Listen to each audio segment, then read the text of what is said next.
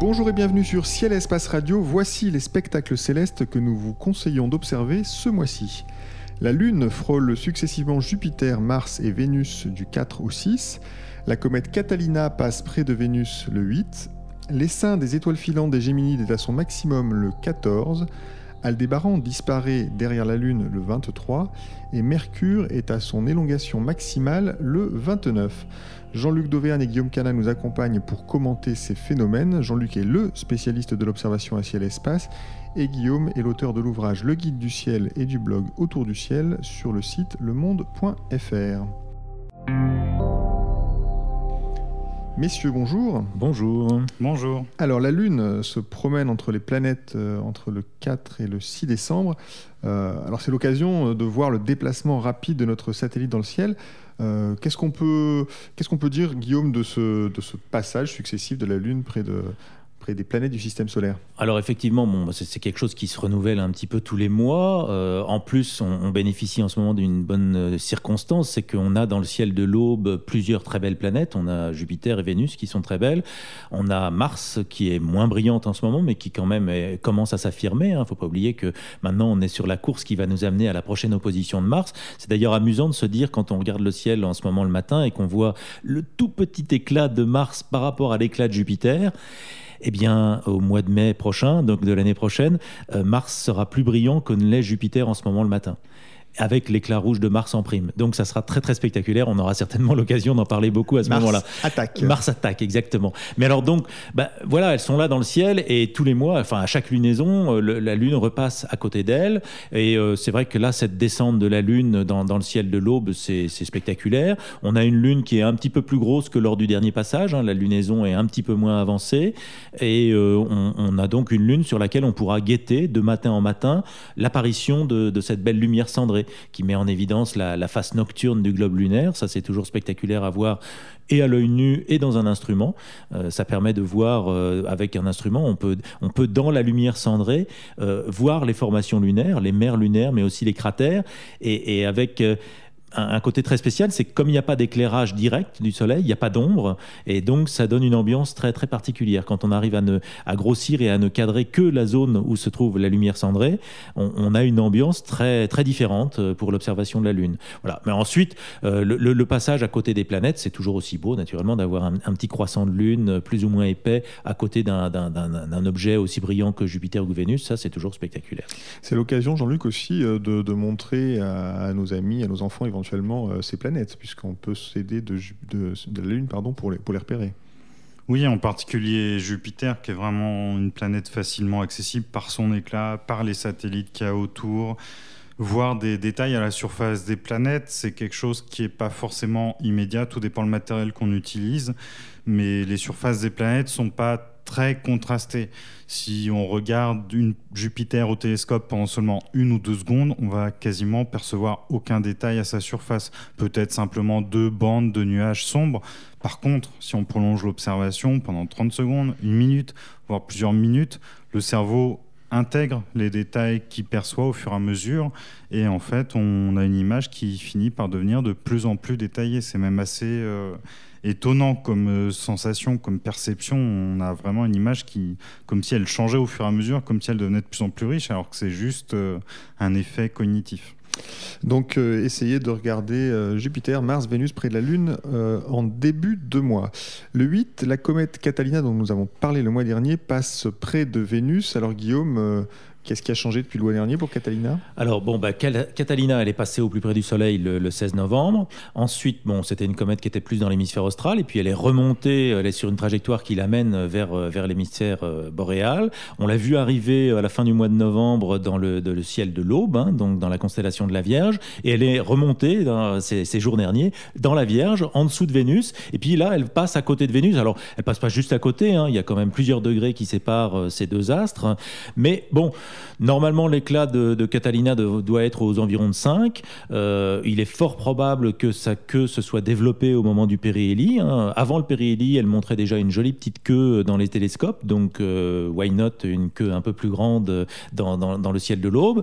Et puis, ce qui est sympa, c'est de se dire que ben, elle est sur une trajectoire qui est maintenant favorable pour les observateurs européens, et surtout, euh, son éclat ne va pas baisser beaucoup puisqu'elle se rapproche de la Terre, puisque sa trajectoire d'éloignement du Soleil est une trajectoire qui l'amène à proximité de la Terre. Elle sera au plus près de la Terre à la mi-janvier. Donc jusqu'à la mi-janvier, on va avoir sensiblement le même éclat pour cette comète dans le ciel, puisque même si elle s'éloigne du Soleil, ben, comme elle se rapproche de la Terre, ça compense un peu. Donc euh, ben, ça nous donne plus d'occasions d'essayer de l'observer. Euh, il faut profiter naturellement des périodes où la Lune n'est pas trop éblouissante, mais là on arrive en fin de lunaison en ce moment, donc euh, on va avoir plusieurs matins pendant une semaine, deux semaines. On peut essayer de profiter d'un beau temps pour essayer de l'observer aux jumelles. Elle est certainement perceptible aux jumelles. Euh, Jean-Luc, est-ce que ça peut se photographier euh, Vénus et la comète Catalina dans, un même champ ou est-ce qu'elles sont trop éloignées l'une de l'autre? Je ne sais pas si on va pouvoir les, photographier facilement dans la mesure où la Lune est dans, le, dans les parages, elle est à peu près à 5 degrés, même quasiment 6 degrés en dessous de Vénus. Donc ce serait idéal d'arriver à photographier tout ça en même temps, sauf que les éclats, les écarts de luminosité en particulier entre la Lune et la comète sont vraiment très importants mais je pense vraiment que ça vaut le coup d'essayer. On a des appareils photo qui permettent de couvrir euh, des plages de dynamique de plus en plus grandes, c'est-à-dire des écarts de, luminosité de plus en plus grands. Il faut quand même que l'air soit très transparent, on est quand même proche de l'horizon. Si l'air n'est pas transparent, la lumière de la Lune va être diffusée, donc euh, va complètement noyer la comète. Euh, je sais pas. Moi, je dis euh, essayez et j'ai pas la réponse. Si la comète devient plus brillante que prévu, avoir une comète photographiable en même temps que la Lune, c'est pas inédit, c'est déjà arrivé. Si elle est de magnitude 5, c'est vraiment pas évident, mais euh, il faut essayer. En tout cas, la comète et Vénus restent dans le voisinage l'une de l'autre dans les jours qui suivent. Donc, il suffit d'attendre une journée pour que la Lune passe sous l'horizon et qu'on puisse photographier au moins Vénus avec la comète, parce que ça, en soi, ça va être Enfin, c'est facile à faire et ça va être joli. Il faut, c'est facile à faire. Il faut quel, quel instrument pour, pour réussir cette photo? Là, et si possible, il faut, enfin même pas si possible, il faut quasiment de façon indispensable une monture équatoriale pour compenser la rotation de la Terre. Après, techniquement, n'importe quel réflexe numérique avec euh, je dirais presque n'importe quel objectif. On peut jouer avec une focale de 50 mm, 100, 200, même pourquoi pas 300 mm. Peut-être pas tellement plus, après on n'aura plus les deux dans le même champ, mais voilà, entre 50 et 200 mm, je pense qu'on est bien pour faire ce genre de photos. Et puis on fait des pauses euh, bah, aussi longues que possible, euh, aussi longues que permet la monture, selon qu'on veuille guider ou pas pour corriger les imperfections de suivi de la monture. Mais des temps de pause de l'ordre d'une minute, deux minutes vont donner des résultats intéressants, je pense. En tout cas, si vous réussissez cette photo euh, de Catalina et de Vénus avec ou sans la Lune, vous nous l'envoyez à quelle adresse, Jean-Luc? Ouvert la nuit, tout attaché, cielespace.fr. Voilà, elle sera peut-être publiée dans le magazine. Euh, le 14, l'essaim des étoiles filantes des Géminides est à son maximum. C'est un nouvel essaim d'étoiles filantes, on en a chaque mois. Euh, Guillaume, vous nous avez parlé des Léonides le mois dernier. Les Géminides, est-ce que ça vaut le coup? Ah oui, oui, ça, les Géminides, il ne faut jamais les rater. Le, ce qui empêche de voir les Géminides, euh, c'est en général la météo, parce que la météo en décembre dans notre pays, en général, elle n'est pas très bonne. Mais quand il fait beau au moment des Géminides, il faut aller voir cet essaim. c'est un essaim qui est très régulier, c'est un des essaims les plus spectaculaires de l'année parce que c'est un essaim qui est très régulier euh, au niveau du nombre d'étoiles filantes visibles à chaque fois, et c'est surtout un essaim dans lequel il y a une très grosse proportion de bolides. J'en parlais déjà la dernière fois que nous parlions des étoiles filantes. Les bolides, ce sont des étoiles filantes qui deviennent plus lumineuses que Vénus, donc c'est très spectaculaire. Et euh, il se trouve que le corps source des Géminides, c'est un astéroïde, c'est pas une comète. Et un astéroïde qui passe régulièrement près du Soleil et qui, par tout un tas de phénomènes, perd des poussières de sa surface. Et donc la nature, la composition de ces poussières qui percutent la Terre est différente de celle des comètes qui, en général, sont des matériaux beaucoup plus volatiles. Du coup, on a des objets qui arrivent à résister plus longtemps dans l'atmosphère de la Terre et à produire des étoiles filantes bien plus lumineuses, bien plus brillantes, bien plus longues. Donc les Géminides, tous les ans, c'est la garantie de voir plusieurs bolides. Donc s'il fait beau, allez voir les Géminides. Très bien, donc nous ne manquerons pas d'observer les Géminides le 14. Le 23, Aldébaran disparaît derrière la Lune. Euh, Jean-Luc, c'est un phénomène dont nous avons parlé euh, les mois précédents. Euh, cette fois-ci, le phénomène se passe à quelle heure et à quelle dans quelle zone du ciel? Alors vous allez me dire dans le taureau qui est J'ai plus l'heure sous la main, Guillaume doit l'avoir, je suis sûr. Euh, Aldébaran, oui, alors Aldébaran, ça se trouve, c'est avec la pleine lune, c'est en début de soirée. C'est visible le 23 au soir, euh, en début de, au crépuscule, donc à 18h en temps, euh, en temps d'hiver, en temps, en temps légal. Euh, ce genre de phénomène, Jean-Luc, est-ce que ça vaut le coup de le, de le photographier ou de le filmer tout simplement? Le filmer, c'est vraiment intéressant. Si on a un télescope, on met une caméra vidéo directement au foyer du télescope sans oculaire. Et effectivement, ce qu'on évoquait la dernière fois, la brièveté du moment, de l'instant où Aldébaran disparaît, c'est assez étonnant en fait. On le sait qu'une étoile, euh, optiquement, c'est ponctuel tellement elle est lointaine, malgré sa taille réelle qui est importante. Elle est tellement loin que... Euh, si, l'étoile était plus proche, ça durerait peut-être euh, un dixième de seconde, le temps que tout le disque de l'étoile passe derrière la Lune. Et là, non, c'est vraiment brutal, c'est toujours étonnant. Euh. Enfin, j'en ai pas observé beaucoup des occultations d'Aldébaran par la Lune, parce que ça se passe par cycle, et entre deux cycles, il se passe de nombreuses années. Mais celles que j'ai observées m'ont vraiment marqué, c'est quelque chose d'étonnant à voir. Mais c'est aussi spectaculaire de voir, parce qu'à l'œil nu dans le ciel, on, appelle planète ou étoile, ce sont des astres, ce sont des points dans le ciel à l'œil nu. Et quand on regarde par exemple l'occultation de Jupiter ou l'occultation de Saturne par la Lune, eh ben ça dure, ça dure plusieurs secondes, plusieurs dizaines de secondes. Euh, ces objets, ils sont proches de nous. Jupiter, c'est proche de nous, c'est un diamètre apparent important. Et là, on a une étoile, donc c'est vraiment tellement loin que c'est un point, même si l'étoile elle-même, euh, c'est une grosse étoile, Aldébaran, hein, mais simplement, elle est, elle est, j'ai noté quelque oui, elle est à 65 années-lumière, donc j'ai fait le calcul, c'est 615 000 milliards de kilomètres. 615 000 milliards. Donc ça explique pourquoi dans notre ciel, c'est un point, c'est tout petit. Et euh, dès que ça arrive près du limbe, clop, ça disparaît. Alors, ce qui est important de signaler, c'est que ce qui va rendre le, ce qui peut rendre le phénomène encore plus étrange, c'est que le moment où Aldébaran est occultée, elle disparaît au bord sombre de la Lune, la partie de la Lune qui est dans la nuit.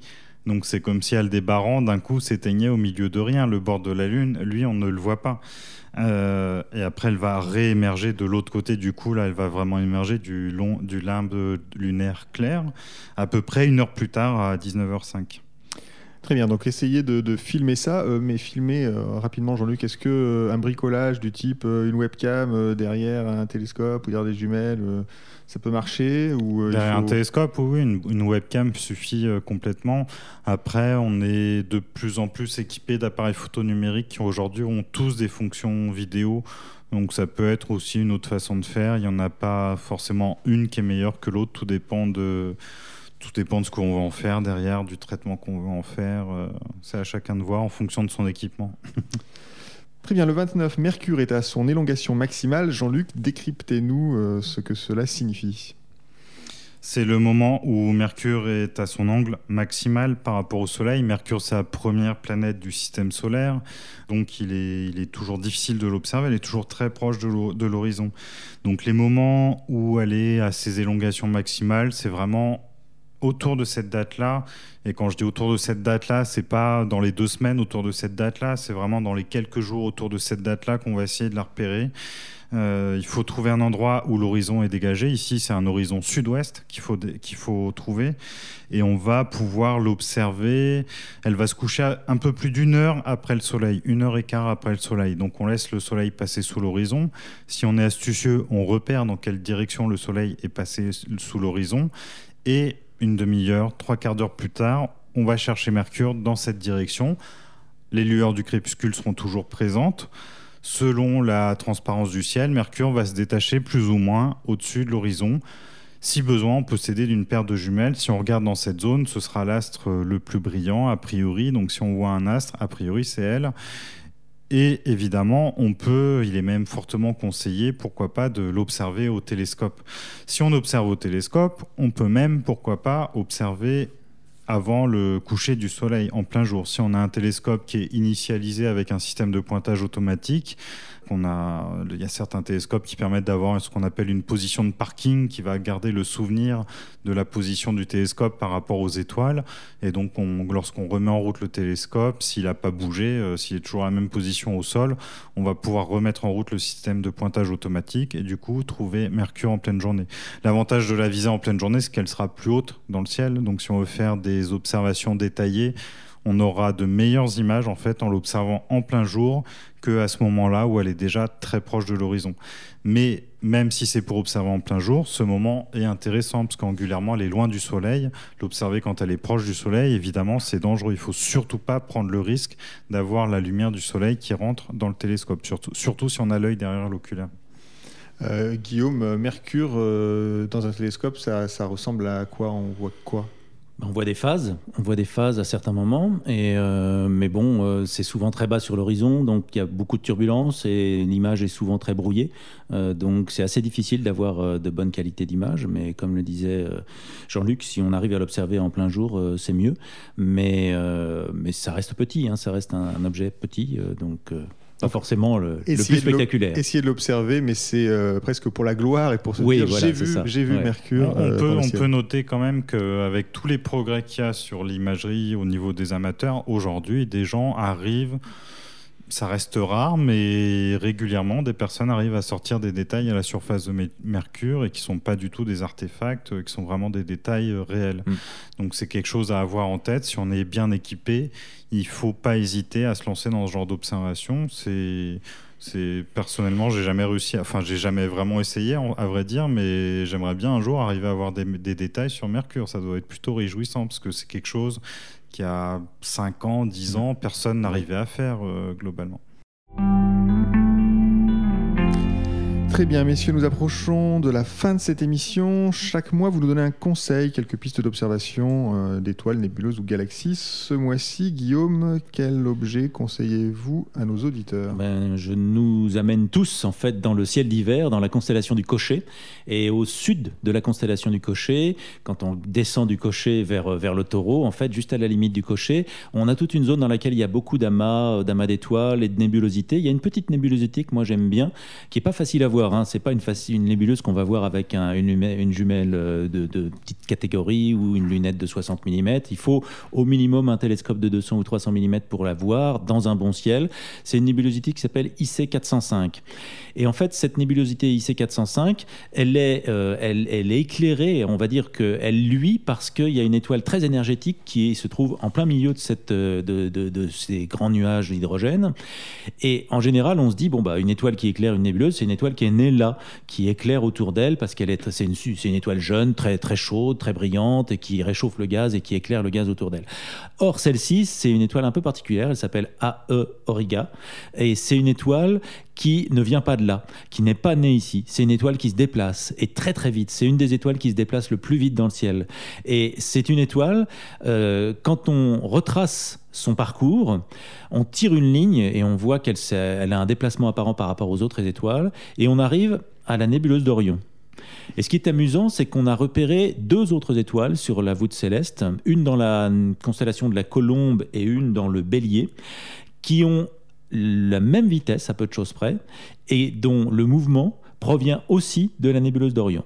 Alors comment est-ce qu'on explique ça? Bah, À l'heure actuelle, on se dit que comme la nébuleuse d'Orion, c'est un endroit où naissent beaucoup, beaucoup, beaucoup d'étoiles, on a forcément des couples d'étoiles avec des étoiles supergéantes qui évoluent plus vite que leurs voisines et qui se transforment en supernova et qui peuvent éjecter leurs compagnons. Et ces compagnons éjectés, ben, ils, partent à grande, ils partent à grande vitesse dans le ciel et ils traversent le ciel. Et comme sont des étoiles encore jeunes, quelques millions d'années sans doute, eh bien elles sont très énergétiques et elles peuvent faire luire les nébulosités qu'elles traversent. Et c'est le cas avec cette nébulosité au sud d'Auriga. Splendide. Alors, vous nous avez emmené euh, une fois de plus avec une étoile baladeuse. La dernière fois, c'était déjà l'étoile de Bernard qui était assez rapide. Euh, Jean-Luc, qu'est-ce que vous nous proposez comme observation ce mois-ci? Euh, comme le mois dernier, j'ai choisi une nébuleuse planétaire, mais très différente. Celle-ci, elle s'appelle la nébuleuse du crâne. Elle est dans la constellation de la baleine. C'est un petit peu morbide comme nom, mais c'est un objet qui est vraiment intéressant. On la trouve euh, entre les étoiles Phi 1 et Phi 2 de la baleine. Ce en quoi elle est intéressante, c'est que cette nébuleuse planétaire, donc on peut rappeler que les nébuleuses planétaires sont des nébuleuses qui se forment à la fin de vie d'étoiles comme le Soleil Donc l'étoile émet et éjecte son enveloppe de gaz externe et au centre il reste une naine blanche.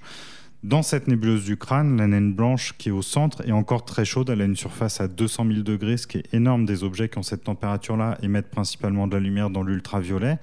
Et du coup, cette nébuleuse, contrairement à celles qu'on a l'habitude de voir, qui mettent beaucoup de lumière dans le verre, dans, la, dans, dans les raies de, l'oxygène.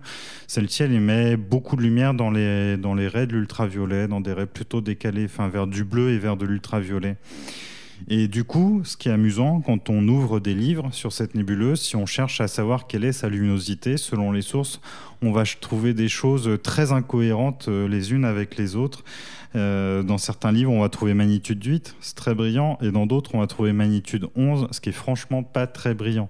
Euh, il y a un écart énorme entre ces deux magnitudes, d'un facteur 15 environ.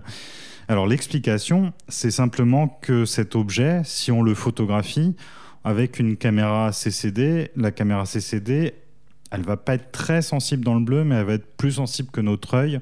Ces capteurs-là sont capables d'aller voir un peu dans l'ultraviolet, un peu dans l'infrarouge, alors que notre œil est un petit peu plus borné.